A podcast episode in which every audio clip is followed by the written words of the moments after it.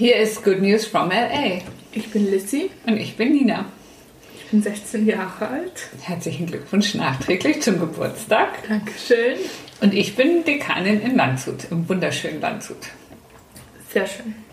Und heute wollen wir über Pfingsten reden. Wir haben diesmal das ganz große Glück, dass wir ähm, den Predigtext für Pfingsten ist zugleich der Text, wo das Pfingstwunder äh, geschrieben ist, aus der Apostelgeschichte. Die Apostelgeschichte ist ja geschrieben von dem Evangelisten Lukas.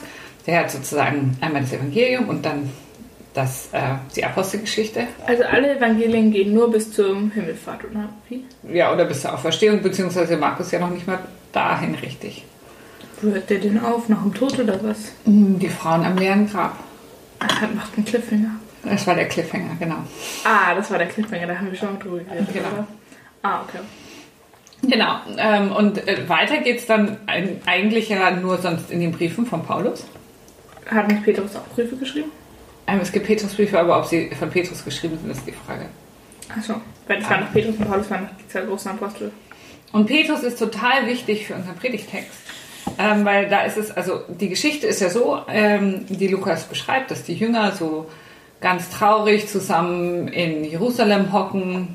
Jesus ist jetzt da gewesen, ist in den Himmel gefahren und sie hocken so zusammen und, und sind traurig. Und dann geschieht das, geschieht das Pfingstwunder, über das wir gleich noch sprechen werden. Und dann hält äh, Petrus nämlich eine Predigt, die nicht zum Predigtext gehört, wo er nochmal so alles erzählt, was den christlichen Glauben ausmacht. Und diese Predigt, die verstehen dann auf einmal alle. Das ist sozusagen die, das, die, die Predigt von Pfingsten hält Petrus. Von daher ist Petrus Er ist jetzt. Nachfolger von Jesus. Ein bisschen. Da können wir jetzt lange drüber reden. Aber er ist auch der erste nach Jesus, der eine Predigt gehalten hat, oder? So gesehen, ja. Also zumindest, wenn man, wenn man äh, Lukas folgt. Ja, Genau. also natürlich ist jetzt kein Gott, Sohn, Christus. Äh, Nein, sicher nicht. Gott, aber so. Oh. Aber du weißt, was ich meine. Ich weiß, was du meinst. Okay, gut. Ja.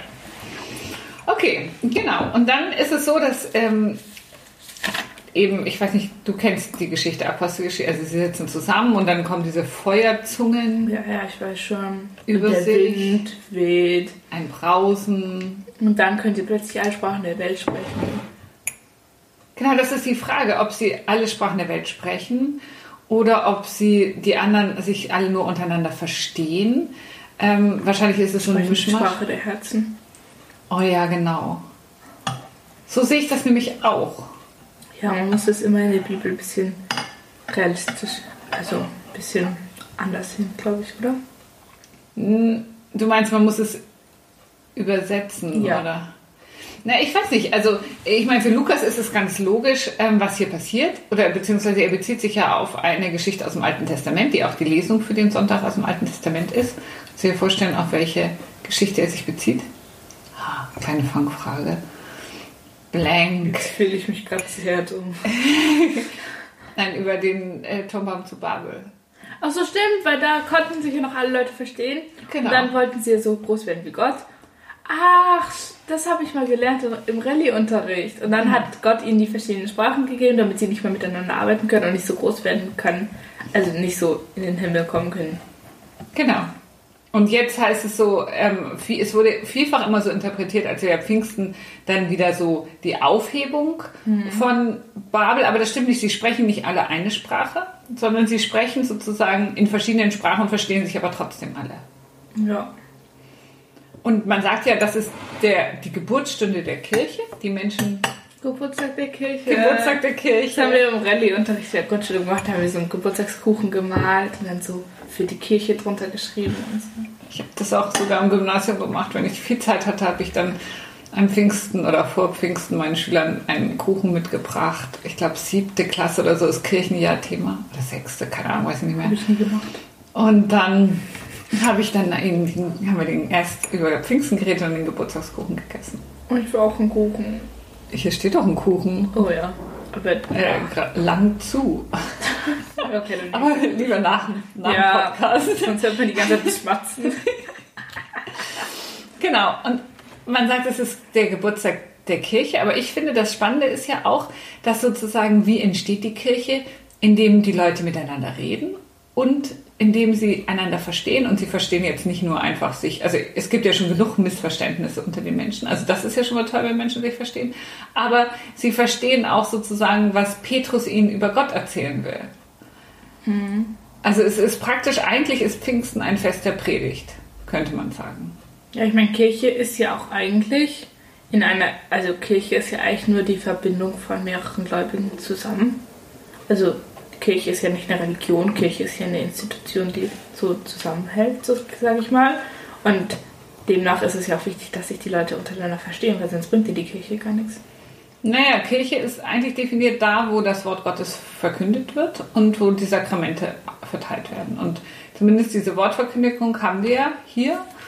Äh, Und im Anschluss lassen sich dann die Leute auch taufen und das heißt, dass die Jünger immer beieinander waren und das Brot brechen. Also da haben wir sozusagen auch die Sakramente da drin. Also Sakramente sind ja bei uns evangelischen Taufe und Abendmahl. Die zwei. Sehr viel. Warum nicht Konfirmation? Es muss, es braucht immer ein biblisches Wort und ein Zeichen. Und also, also das Abendmahl hat jetzt zum Beispiel das biblische Wort, die Einsetzung Worte von Jesus, das man sozusagen machen soll. Und dann braucht es dazu ein sichtbares Zeichen, das ist eben Brot und Wein. Und bei der Taufe ist es auch so. Taufe Und ist bei der ja. Konfirmation nicht. Ja, okay. Jesus hat Konfirmation gesagt- findest du erstens nicht in der Bibel Ja. und zweitens ist das Zeichen der Segen oder so ist eben auch kein greifbares, also nicht Wasser oder Als ob man das darüber definiert, dass es ein Zeichen gibt. Also ich meine, dass Jesus es sagt, das macht ja schon Sinn. Aber als ob man darüber definiert, dass jetzt da Brot dabei ist oder nicht. Oder Wasser dabei Naja, ist. oder schon. Luther wollte immer die Beichte. Luther war die Beichte total wichtig.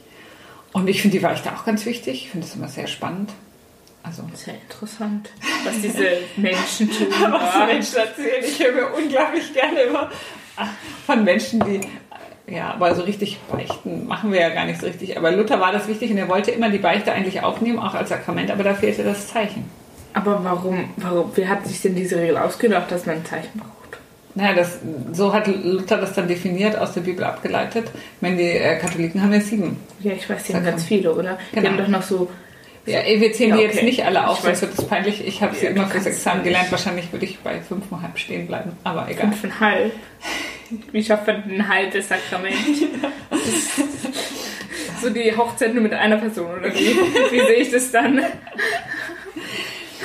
Genau, wie sind wir jetzt darauf gekommen? Ach so, wo, wo Kirche ist, was Kirche ist. Genau, und ich finde es so spannend, weil ich auch so gerne, weil ich die Predigt ja auch so wichtig finde, dass eigentlich Pfingsten das Fest der Predigt ist. Der verständlichen Predigt. Also nicht irgendwie der Predigt, wo jemand vor sich hinredet. Kann man gar nicht. Kennt man gar nicht. Es predigt. Sondern äh, das Pfingst, das Fest der Predigt ist, die eben, wie, wie hast du gesagt, die, die Sprache der Herzen spricht. Und eben dadurch die Menschen erreicht. Das ist sehr süß gesagt. Das ist sehr süß gesagt. Und es ist so schrecklich, wenn ich mir jetzt, ich muss ja am Sonntag oder ich darf am Sonntag predigen in so einer kleinen Gemeinde, wo ich gar niemanden kenne. Zum ersten Mal in der Gemeinde und dann predige ich darüber, dass die Predigt zu Herzen gehen soll. Und ich hoffe einfach nur, dass der Geist dann ganz doll weht und auch. Aber warum predigst du in einer fremden Gemeinde? Na, ich will jetzt die, die Gemeinden in meinem Dekanat kennenlernen. Achso, ich dachte, du gehst einfach in den Gottesdienst. Nein, ich gehe dahin und ich, ich predige und ähm, finde es auch toll. Ähm, ist natürlich immer jetzt so ein bisschen schwierig mit den ganzen Bedingungen. Wäre schöner, wenn man danach irgendwie noch schön einen Kirchenkaffee oder irgendwie sowas machen könnte. Genau, Ein aber ist jetzt halt nicht. trinken. Ich werde nicht jetzt nach jedem Gottesdienst ein Distanzsekt trinken. Ich glaube, das macht meine Leber nicht mehr. Ich habe heute um 14 Uhr auch noch einen. Distanzsektchen um 14 Uhr.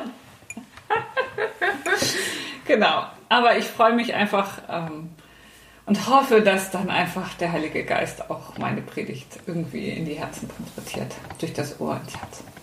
Ja, das hoffe ich auch. Und was willst du wirklich sagen? Frohe Pfingsten!